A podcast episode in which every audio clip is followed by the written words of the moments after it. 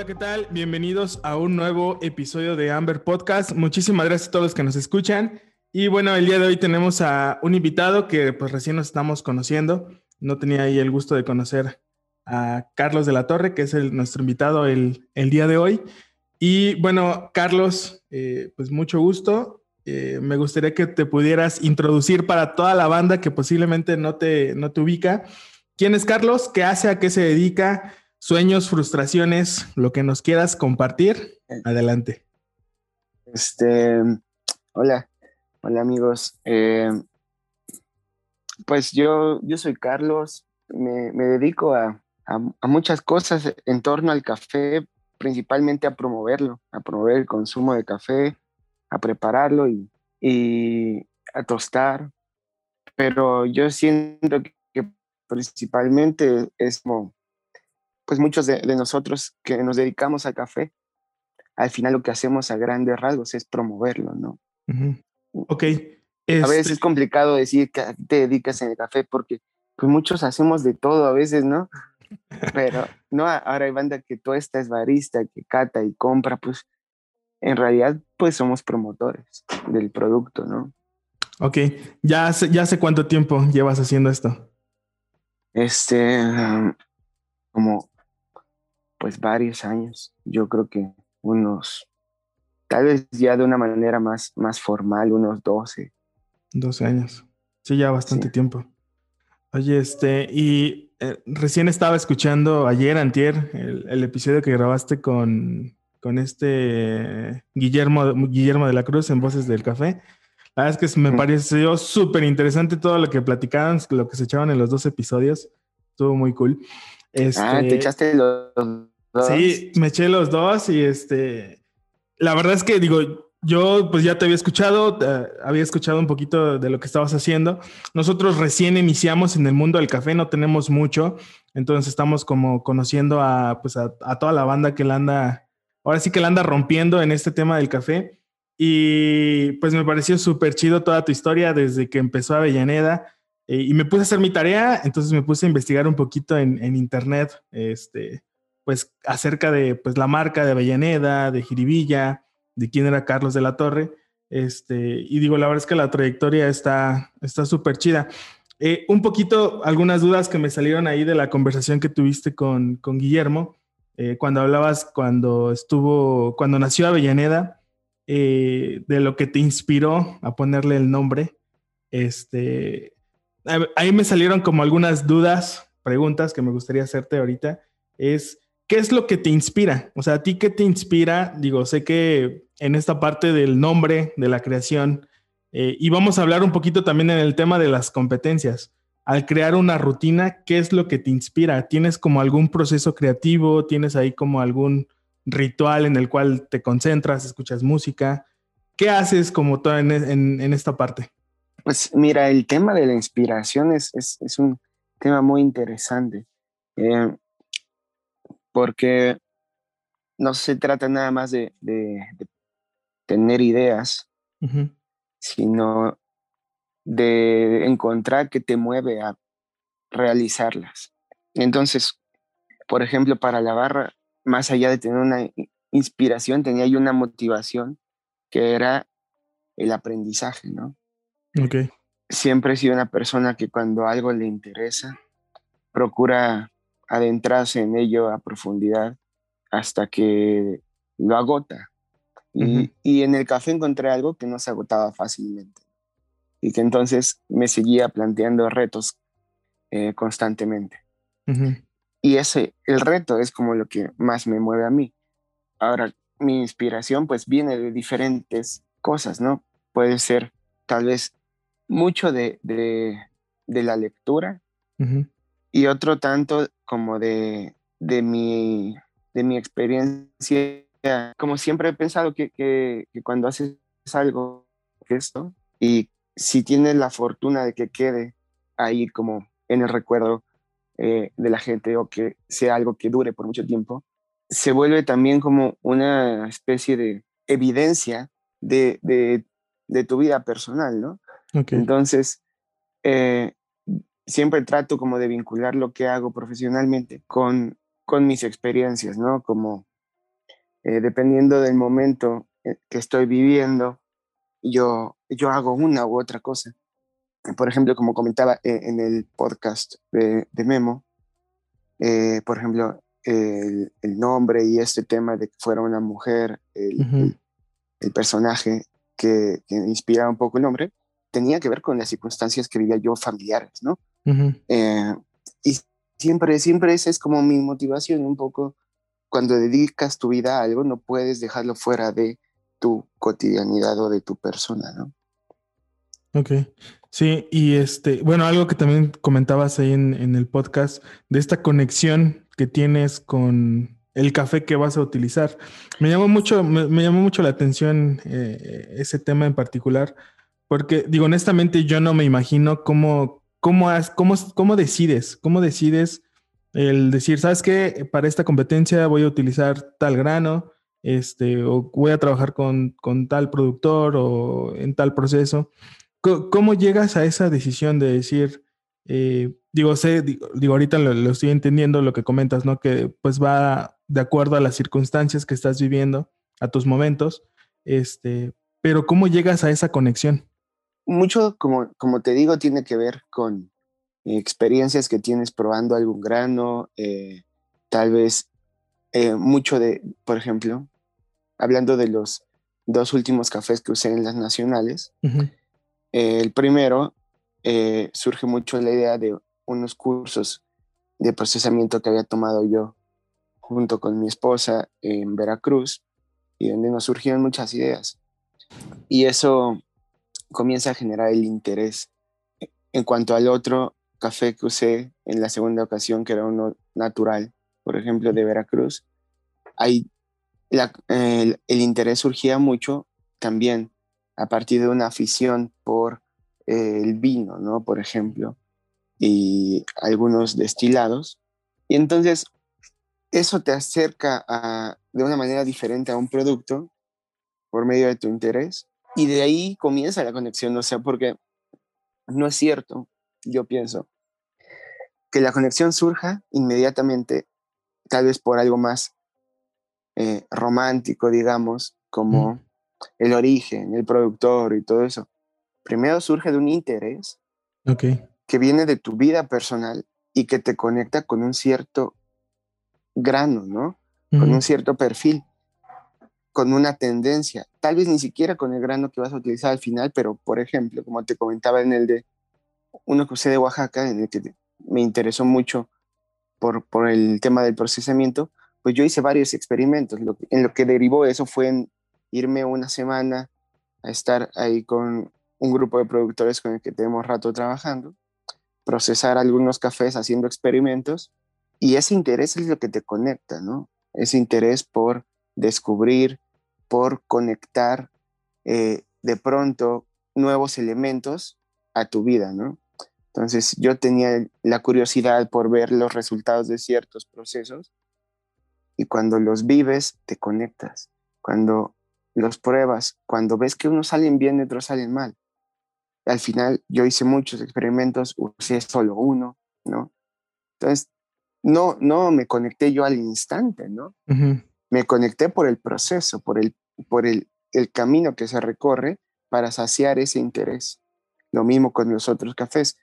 Y ya en ese camino te conectas con la gente, con el origen y con todo el contexto, vaya, ¿no? Ok. Y, y, es, y esta conexión, ya hablando dentro de la competencia, ¿crees que es como una ventaja eh, para los competidores que son de países productores? ¿O, o, qué diferencia hay con quienes no, no, son de países productores? No, no creo. Yo pienso que, que, que no es como tal una ventaja, ¿no? Por ejemplo, escucho mucho de gente que, que pretende eh, participar en competencias. Eh, esto de, de, yo quiero participar con un café que conozca su origen que haya ido al origen, que conozca al productor. Y yo digo, no, pues, pues muchos campeones mundiales jamás habían tal vez pisado origen, ¿no? Entonces, no creo que sea como tal una ventaja, pero eh, este tipo de, de, conexión más como, eh, digamos, romántica, ¿no? Todos pueden generar una conexión estando o no en origen, porque como te digo, la conexión surge por un, un proceso de eh, saciamiento del interés en torno a un producto, que puedes llegar a la profundidad tal que se conozca el origen, el proceso y el productor, pero eso no implica que yendo tú a procesar personalmente tu café, eh, te depare mejores resultados. Por ejemplo, yo pude haberlo ido a procesar, no conectarme con ese origen porque no me gusta el resultado, aún así utilizarlo y tener un mal resultado. Eh, y por ejemplo, la gente eh, en, no sé, digamos, Finlandia, puede conectarse tal vez de pronto solamente por, por el puro sabor del café, ¿no? Por el interés que le genera, por, porque tal vez lleva años buscando un café con un perfil que él anhela y de pronto lo encuentra en una taza y eso te genera el interés que te conecta sin tener que conocer el origen a fuerza. De pronto, como países productores, eso es un argumento más bien, digamos, eh, emotivo, ¿no? Que sí nos plantea una ventaja en términos de comunicación al momento de participar, puesto que obviamente va a sonar medio cursi, pero el, el, brillo en los ojos de un competidor cuando habla del origen es distinto cuando este origen le representa algo más íntimo que solamente una ubicación geográfica, ¿no? Sin embargo, pues no solo es, eh, no solo se trata de eso, ¿no? Por ejemplo, aquí el café mexicano nos representa a todos un montón. Mm. Entonces, ¿qué impacto tiene esta conexión con el origen cuando todos somos originarios del mismo lugar y competimos entre nosotros, ¿no? Sí, sí, sí. Y entonces tratamos de buscar la intimidad máxima con el grano para distinguirnos de nuestros coterráneos y, ser los más conectados del mundo cuando tal vez no está ahí el objetivo, ¿no? Tal vez eh, eh, porque qué valor tiene tal vez esta parte emotiva en una presentación cuando ya todos la van a presentar, cuando de pronto todos, yo me acuerdo que antes era como muy interesante escuchar que un, tosta, que un barista tostara su propio café. Hoy escuchas las presentaciones y todos fueron al origen, todos tostaron su café y ya seguro para este año muchos lo procesaron, ¿no? Entonces, también hay que pensar eso, o sea, ¿qué, qué sentido de innovación tiene eso? ¿Qué, qué impacto emotivo puede tener y en realidad, siendo fríos, ¿cuántos puntos te da? ¿No? Claro.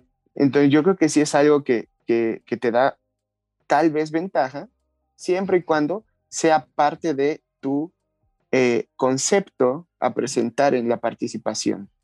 Si no, eh, más bien puede ser algo que incluso te robe como juez atención a otros detalles más importantes en la mm, presentación, ¿no? Todo tiene que estar muy estructurado. perdón, perdón, soy... Eh, eh, eh, se, me va mucho la hebra cuando hablo de esos temas. Perdón. No, está súper chido, está súper interesante porque digo, al final del día nosotros como vamos a llamar como espectadores que vemos competencias en línea, o sea, nos quedamos con ciertas partes, ¿no? Pero, o sea, ¿qué hay detrás de, de la mente de cada uno de los participantes? Pues digo, es, esta es una parte, ¿no? O sea, pero hay otras, ¿no? Esta parte que tú dices, al final del día, ¿qué suma puntos? Este, suena, frío, pero, pero pues es la realidad. Suena frío, es la realidad y muchas veces queremos evitarla, porque no queremos como país productor a veces esta frialdad, ¿no? Pero siendo honestos, ¿para qué compites? Bueno, compito buscando posicionar el producto de mi país en las competencias nacionales, buscando posicionar tal vez el producto de mi región o del el productor que es mi amigo y con el que genera una relación. Y eso no va a suceder si no obtienes puntos, ¿no? O sea, al final, yo, yo se lo he dicho a muchos, muchos competidores que, he entrenado, ¿no?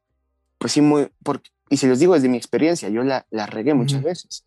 Les digo, muy, muy bonita tu idea, muy arriesgada, y créeme, amigo, si no eres capaz de ejecutarla, nadie te va a entender tu idea y tu idea se va a desperdiciar. O sea, hay que, hay que también eh, saber cuál es tu objetivo. Y si tu objetivo es que te escuchen, cómo hacer que te escuchen y no que se pierdan en la presentación, ¿no? Y que tu mensaje llegue a la gente. Ok. Oye, ¿y cuál es la, competencia que más te ha gustado? Es esto que acabas de, comentar, ¿no? Has logrado tu objetivo, ¿no? De quizás ser la voz eh, del café mexicano. Pues, pues mira, yo, yo sí lo pienso así, es una conversación que yo tengo muy seguido con amigos como, pues por ejemplo, como con Jorge, eh, eh, la he tenido Jorge de Estelar o, con Adán Gutiérrez, que, que, son campeones actualmente, pues de la responsabilidad que es, es ser un campeón, que no es nomás de pronto me gané un viaje, ¿no? Tienes que ser, si ya eres promotor del café, tienes que fungir como embajador cuando vayas a ese viaje. Pues estando en ese viaje, tu, tu trabajo es que la gente voltea a ver México cuando escuche el nombre y, y, piense en nuestros productos nacionales, ¿no? En nuestra escena local. Y yo siento eh, que si bien no gané esa competencia, cuando participé en Boston en el Mundial, logré el objetivo que yo tenía en mente. Eh, quedé octavo, que es un buen lugar para mí. Em, era mi primera vez en esa competencia mundial y me gustó. Y justo platicaba el otro día con, con quién fue, no estoy seguro con quién fue, pero con un amigo. Y les decía eh, que ese momento en el que te anuncian semifinalista y, gritan el nombre del país que representas, para mí fue como, se logró, se logró. Toda esta gente escuchó que un país productor está en esa lista de los semifinalistas. Eh, al otro día, ¿no? Es más, desde ese momento ya la gente empezaba a, ubicarte, ¿no?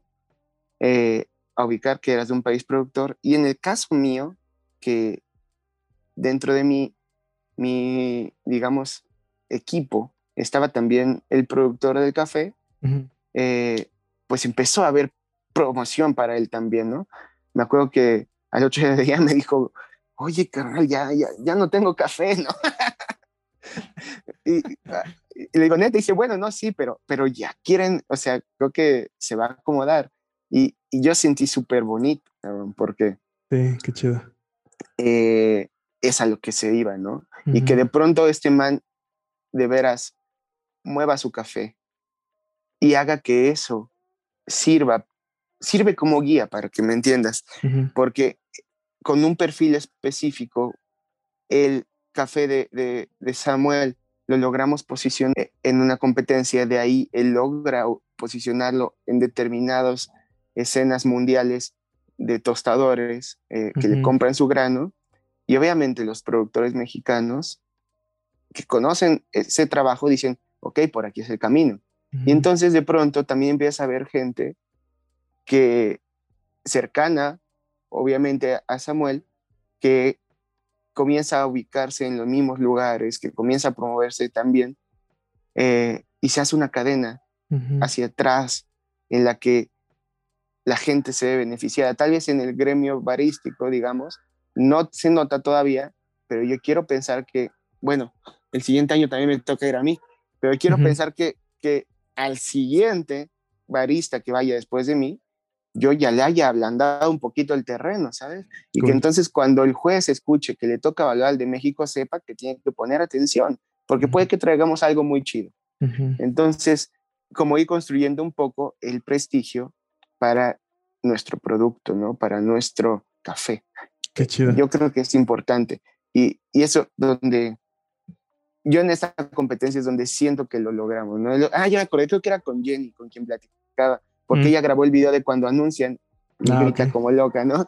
Y le digo, es que, es que ese punto es cuando yo digo, eh, se logró el objetivo, ¿no? Tal vez no ganamos, eso hubiera sido increíble, pero se logró el objetivo, ¿no? Y ya de ahí, pues incluso en las competencias nacionales, de pronto ya había un montón de cafés de ese productor, un montón de perfiles eh, que tendían a esos perfiles de este productor. Y vaya, de pronto te das cuenta que eh, el impacto que tiene algo que podría ser tan banal como un concurso de café, ¿no? Sí, y además, digo, creo que leí un poquito la historia en un blog de, esa competencia. Eh, y el equipo, ¿no? El equipo que formaste o que se formó para aquella competencia, en donde creo que leí o escuché, no recuerdo ahorita, que hasta tuvieron que pasar algunos ingredientes, o sea, que no fueron como ah, por... No. esa fue otra, esa fue Ah, ok, ok, ok. Esa fue Coffee Masters. Y es ah, que sí, como yo no tenía vuelos muy, muy... Mira, esa competencia, eh, esa no, no es de, digamos, auspiciada por una asociación, como es el caso de la WC. Entonces yo tenía que pagar todo. Ah, y, y pues yo iba a tener un bebé, no, no tenía para andar gastando en esas cosas. Y entonces compramos unos boletos de avión muy baratos y no podíamos documentar, ¿no? Entonces ah, fue como de, ¿y cómo metemos el pisto y la fruta y el tamarindo y cosas de esas por el avión? y, y este, entonces yo hago que llevé unos para ver si pasaban, pero justo Samuel, que, que vive en la frontera, eh, también nos acompañó a esa competencia y él contrabandeó todo y llegó sin broncas. Eh, sí, se trajo... ah, porque aparte yo no podía conseguir uno de los alcoholes que usaba para, para la bebida de diseño y él lo consiguió allá y listo. Sí, pero justo es, es ese tema de, de, hacerlo en equipo, ¿no? Eh, en Boston, por ejemplo, me acuerdo, estábamos ahí Samuel, estaba eh, Yaro y mi esposa, estaba mi prima, eh, Fabricio, este, mi papá. Eh, había un montón de gente de México que me apoyaba en cualquier momento y eso ayudó mucho, ¿no? El, respaldo. Y lo mismo acá en la Nacional, despuésito de esa, este, mi esposa ya estaba más embarazada y entonces eh, el, apoyo de los amigos también fue muy importante, ¿no? Eh, y justo entre esas dos competencias tuve la oportunidad de ir a una en China. Ah, ok. Ah, pero pues ahí tuve que ir solo. Órale. Y se notó la diferencia, ¿no? Dije, güey, esto es un rollo hacerlo solo. Sí.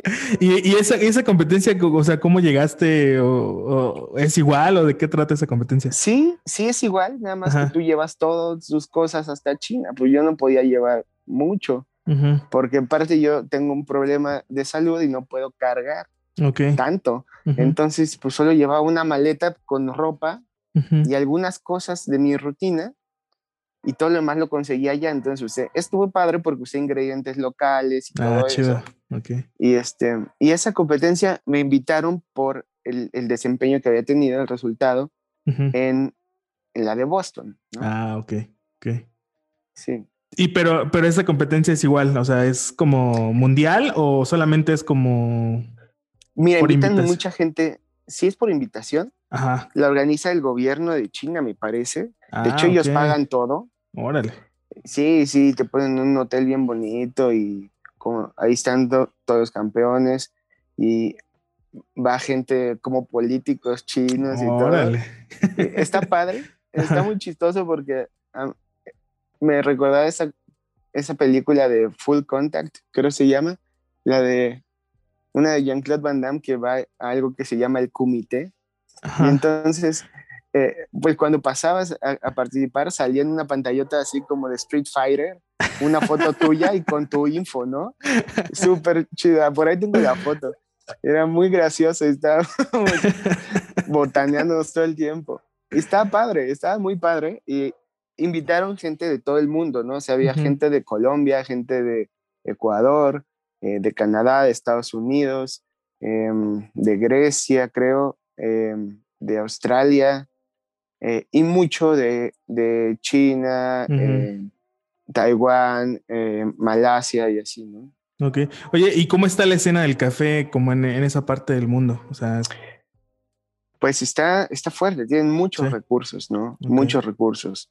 Eh, cafetería que visitamos era cafetería que te ibas para atrás, ¿no? Órale. Eh, aún más, eh, ahí, fíjate que es, esa ciudad donde fue el evento es como, como un Cancuncito, digamos. Mm. Se cuentan un Cozumel. Ok. entonces, pues no había como barras tan de especialidad y aún así se veía el, el mm. nivel, ¿no? Pero sí, por ejemplo, me tocó también ir a, a, Indonesia y ahí sí las cafeterías es donde sí decías, es que es, pare, lo que me decían ellos es que es muy australiano el trip ahí, ¿no? Mm, Entonces sí hay un nivel muy fuerte, similar a lo que se vive tal vez en Melbourne y esos lugares. O sea, se puede decir que sí hay varo, ¿no? Ahí. No, no, no. es increíble. Uno de los chicos que conocí ahí me decía, no, no, tú entras, por ejemplo, son baristas ellos y tienen 100 mil seguidores en Instagram y promocionan botellas de agua, promocionan maletas, o sea, son, son, son rockstars allá los baristas, ¿no? sí, está, está cañón. Este compa me acuerdo que, que me dijo, me enseñó una foto de su, del equipaje que había hecho y dice, mira, puse esta botella y con eso pagué mi renta de, esta, de este mes, ¿no? O sea, porque puso una botella de agua en su equipaje y la subió a la foto y así. Y, y está, está canijo, muy rara lo que se vive allá. Órale, qué chido. Pues hay que darse una vuelta, ¿no? Ahora que se pueda. Pues este... ahora que ahorremos. Yo la verdad es que... ahora, sí, ahora que se pueda. sí, yo, yo ayer platicaba con un amigo que pues él, ha viajado mucho porque él, también se, se, lo, se los pagan los viajes. le, le, digo, no, pues si no fuera porque me los pagan, si no, no habría salido ni a Tepoztlán. porque ese de Los Ángeles fue el primero que pagué yo. Ah, Por eso íbamos en, en, íbamos en Viva Aerobús, creo. Y mi esposa así embarazadota me mentó la madre durísimo. Por suerte gané, si no, no hubiera recuperado mi gana. Oye, y esta, esta competencia, este, digo, para, para, la gente que nos escucha y que no lo ubica, ¿de qué trata? Porque sé que es un formato diferente, creo que es como que uno contra uno, por lo que ahí estaba leyendo. Este, sí, es Y es como multidisciplinario, ¿no? O sea, como que de todo un poco. Este, pero no sé si nos puedas ahí platicar un poquito de qué trata, este, cómo funciona esa competencia. Pues es una competencia de, muy, alto nivel.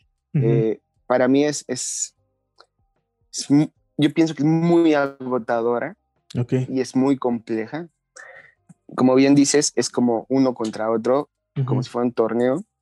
Aunque en la primera ronda no es eliminación directa, en la primera ronda es uno contra otro solo para obtener puntajes y sentir la emoción, pero clasifican los primeros X, ¿no? Creo que 16 o 12. Pero ahí no es eliminación directa. Y en la segunda ronda, las semifinales y la final, sí es eliminación directa.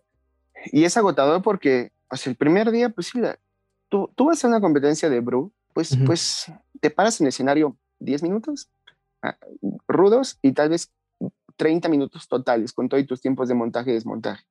Acá la pura competencia, la pura participación en la primera ronda creo que duraba 45 minutos. Órale. Pero la final duró como 6 horas. O sea, es cansadísima, cansadísima, ¿no?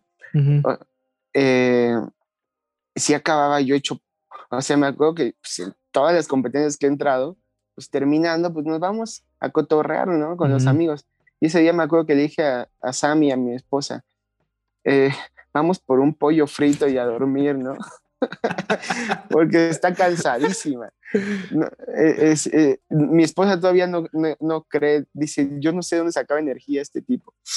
y, y, lo que se trata, por ejemplo, en la primera ronda es, es muy sencilla. Yo no sabía las reglas, la verdad. Ahí un amigo eh, de Canadá que ya había participado, Cole Toro, fue con su hermano y su hermano, de su coach, me iba explicando de qué se trataba, porque yo no sabía bien. Entonces, eh, pues, pues, eh, eh, una de catación. Y tienes que catar unos seis cafés y después te vendan los ojos y los jueces los revuelven. Los tienes que volver a probar y tienes, creo que, no me acuerdo cuántos minutos, pero tienes que volver a probar y ponerlos en el mismo orden que estaban originalmente, ¿no? Ok.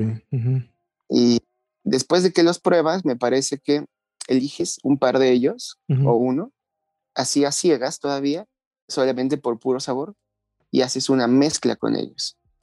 Y después con esa mezcla vas a competir en filtrado y luego tienes que preparar tu bebida de diseño y también en esa ronda haces un poco de arte latte, ¿no?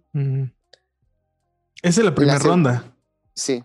Órale, Ya la segunda ronda se pone más hard porque una ya es eliminación directa. Y no, y, y de hecho me tocó uno de más difícil, yo creo, porque este chavo con el que competí en la primera ronda también clasificó a la siguiente, ¿no? O sea, los dos clasificamos. Porque y él como último. Pero aún así los dos clasificaron, ¿no? Y este, y me acuerdo que estuvo muy padre, ahí me fue re bien. Hasta hice, hice récord de puntos. Ahora. habían hecho tantos puntos. eh, y, estuvo padre porque de pronto yo traía una playera que me compré en una tienda de segundas que, que era del príncipe del rap. Entonces nada más me ubicaban por mi playera, eh, que es la de mi foto de perfil. Y, este, y ya, pero después de eso, ahora ya no era el de la playera chida, ahora era el de los 75 puntos. ok. Pero seguían sin saber quién demonios era yo. y ya eh, al siguiente día en la primera ronda, no me acuerdo con quién me tocó, eh, pero está más gruesa porque ahí ya es de Qatar y ya no acomodas otra vez, ahí es de adivinar el origen. Órale. Y pues está canijo, también me estaban bulleando ahí porque me, me decían, no, seguro el, el, Carlitos cuando pruebe, pues nomás va a decir Oaxaca, Veracruz, Chiapas, ¿no? y, y pues esos compas sí han probado, ¿no? Y, de nuevo aquí el hermano de Cole me ayudó mucho, me dijo, no, Carlitos, mira, pon atención en los orígenes que digan los demás, mm. apréndete los orígenes que sí le atinen, y entonces tú, dice, pues no hay infinidad de cafés, aquí deben de tener unos 20 cafés diferentes. Tú ya te los aprendes y al menos ya sabes qué, qué, qué cafés son posibles que encuentres, para que no digas Oaxaca, me dice. entonces, me los aprendí. Ok me aprendí, no todos, obviamente, porque no le atinaban a, muchos. O sea, creo que yo le atiné a tres y fui de los que más le atinaron. Los demás le atinaron que a uno o a ninguno. Y yo le atiné porque justo me aprendí los nombres de los países, me aprendí como 16 nombres y entonces pues ya yo dije, ah, pues si hay Brasil y, este café está bien densote de cuerpo, este Brasil. Y de pronto uno que eh, er, era muy peculiar, eh, Kenia, ¿no? pues de volada. Etiopía de volada. Eh, y por ahí le pegué a un Panamá que era un geisha, ¿no? Entonces, sí me sirvió mucho eso de hacer la lista. Luego, igual viene como lo mismo, coges cafés de ahí, haces una mezcla y ahora compites en espresso. Ok. Y, y lo mismo, arte latte, tu bebida de diseño y así. Pero, y ya en la última ronda haces todas las pruebas, ¿no? Por eso la final dura tanto tiempo. Hay una prueba, por ejemplo, en la que te dan una comanda, como con 10 bebidas, y hay que sacarle en 9 minutos. Y digo, suena, suena poco, pero, pero contra, contra otro compa que puede acabar antes pues, que tú, te pues dan un punto extra al que acabe primero. Este, y obviamente tiene que ser con calidad, ¿no? Arte, late y todo el trip. Y algo muy importante, o sea, no es de que te digan haz cuatro expresos, no. Ellos te dan un menú que te tienes que aprender. Ok. Como así es el flat white, así es el cappuccino, así es el latte, así es esto, así es esto. Te dan varios tipos de leche, varias medidas. Y, y, pues literal es como si en ese momento llegaras a una cafetería que no es tuya y te dicen, échate esta orden, ¿no? Está, está grueso. Muy, es muy, mucha adrenalina. A mí me encantó es una competencia muy emocionante. Ok, ahí en esa competencia fue donde llevaste tu bebida de diseño que tenía el sotol, ¿no? El, el este destilado. Así es. Ah, ok. sí, ese es el que pasó Sam por la frontera. Ah, ok. Vi, vi un video que tienen ahí en, en, Vimeo, este, en donde creo que ese, ese video fue el que mandaste para, o el que mandaron para, para concursar, o sea, para entrar, en donde presentan esa bebida o, o no. Sí, sí, la, la inscripción es, es, así, ¿no? Tú mandas como tu, obviamente tienes que mandar tu, tu, tu foto y tu info y eso. Ajá. Tiene mucho que ver, yo me imagino, como tu background, okay. porque pues también es una competencia donde quieren un poco de, pues que hay, como no hay una eliminación nacional, sino te puedes inscribir y ya, en la hora de la selección si buscan gente pues que ya tenga experiencia, que vayan a dar un buen show, ¿no? Que sea competitivo el rollo. Entonces casi todos eran campeones nacionales de algo y así. Y aparte había que mandar un video muy creativo eh, con una temática específica que en este caso era como el lifestyle de Los Ángeles. Em, y nosotros mandamos una, pues que yo ya tenía aquí en la barra, de hecho, pero sí hice otra versión, la versión original, de hecho. Eh, y el video, pues también pues, se me ocurrió a mí, está muy cagado. Está chido. Pero justamente es porque esa bebida es una bebida que una vez diseñé para una entrevista de un periódico. Y que me dijeron, oye, haz una bebida que, que la gente puede hacer con cosas que tiene en su casa. Entonces, pues yo usaba tucán de tamarindo, usaba agua, aguaquina, y me acuerdo que usaba café viejo. O sea, el chiste de esa bebida ah, era usar café eh, del americano que dejaste ahí en tu sala y ya no te tomaste, ¿no? Entonces, fue muy chistoso porque aparte, en la competencia, todos hacían expreso o filtrado para el diseño y yo era el único, eso está muy raro porque aparte las reglas no decían nada que tuvieras que hacer el café. Entonces yo no hice café, yo ya lo traía en una pachita y lo había hecho el, un día antes en un stand de la competencia y lo guardé en la pachita y en, en una hielera. Y pues eso le añade mucha onda también al, concepto, como te digo, ¿no? Porque era como eh, el concepto de usar café de la noche anterior, de no desperdiciar, eh, un poco esta idea como de un trago que te harías al otro día cuando estás bien crudo después de una party de ese tipo Los Ángeles. este, y, y, algo muy padre era también que añadíamos como el concepto del second chance, ¿no? Eh, como de que la bebida había cruzado la frontera y se había ganado una segunda oportunidad ese café al mezclarse con esa bebida. Y pues obviamente se trataba como de generar un concepto en torno a, toda, toda la, eh, la, bebida y todo el, contexto. Y pues sí, era muy fuerte el, el, el, concepto, muy sólido, y por eso le fue tan chido, ¿no? Qué chido. Además, creo que, que, ese, ese, destilado tiene bastantes grados de alcohol, ¿no? O sea, yo creo no, que sí, durísimo. Y es que eso está padre, o sea, en la competencia, pues, ellos, yo, yo como nunca había ido, no sabía bien, esta no la transmiten en vivo, ¿no? Entonces nunca la ves. Y ellos ya habían ido, entonces se les notaba ya que sabían, de, tenía, era más, más aburrido para yo, porque todos hacían como lo mismo. Yo como no sabía, pues yo, pues nos serví unos shots de sotol para todos y, y, le dije a los jueces, miren, pruébenlo solito, ¿no? este, estábamos pisteando ahí mientras yo les estaba contando de mi bebida de diseño. Mientras que los otros estaban más como así de, tiempo, bienvenidos, bla, bla, bla, bla, ¿no? y, yo no, yo estaba pisteando y le decía, sí, pues es que mi esposa es de aquí de Chihuahua, entonces ahí conocí este trago y se lo voy a echar a la bebida y tal y tal, y, les conté la historia de que lo pasaron por la, en, el coche, y hice una bebida de diseño para ellos y también hice una para mí, brindamos y cotorramos a gusto. Y eso también pues pues era parte, insisto, del concepto, ¿no? Que tienes tú que, que, quieres compartir para que la gente voltee a ver, ¿no? Qué chido. Oye, este, pues yo creo que vamos a ir cerrando ya este episodio. Digo, está chido el cotorreo y se me antojó esa bebida. Entonces, a ver qué, qué, armamos por acá ahorita. Este, y bueno, vamos a una sección que son como preguntas concisas. La respuesta, pues te puedes explayar lo, que te gustes, ¿no? Eh, primer pregunta. ¿Cuál es el mejor consejo que te han dado y por qué? yo creo que el mejor consejo que me han dado em, y uno que me gusta mucho compartir con la gente que se acerca a mí buscando un consejo también, fue uno que, me dieron hace mucho, que me lo dio un campeón barista cuando me estaba ayudando a practicar y, y me dijo, que no me pusiera nervioso, que, que, yo lo podía hacer muy bien, nada más que tenía que creérmela un poco y, y, y tal vez eh, seguir eh, admirando, ¿no? Eh, o respetando el trabajo de, de, los profesionales que admiraba, pero dejar de verlos hacia arriba y tratar de verlos al nivel, ¿no?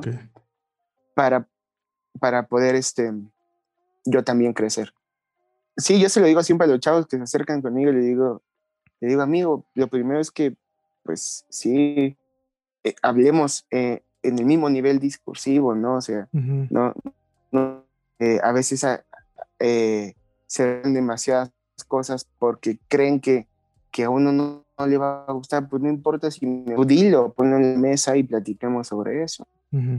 Ok, perfecto. Siguiente pregunta. Algo que piensas que poca gente sabe de ti y que se sorprendería. Hay muchas cosas que no saben de mí. Eh, yo creo que algo que sorprende, eh, por ejemplo, el otro día que hice un post ahí medio catártico en redes sociales, pues eh, la banda se sorprendía de, leer que, pues, pues, pues, se puede decir que, legalmente soy discapacitado, ¿no? Tengo un, un daño eh, óseo que, que me da muchos problemas. Eh, y por ejemplo, agacharme para mí es un triunfo. Participar en una competencia lo tengo que hacer lleno de analgésicos. Okay. De hecho, cuando fui a Boston, eh, no me querían dejar viajar. Me dejaron en el aeropuerto, me dejaron viajar porque mi papá es médico, enseñó su, mm. su, su, cédula y les dijo, tengo que ir porque miren, le tengo que inyectar esto, si no, no se puede mover. Entonces, estando allá, eh, no, no, se nota, pero en la presentación estoy cojeando.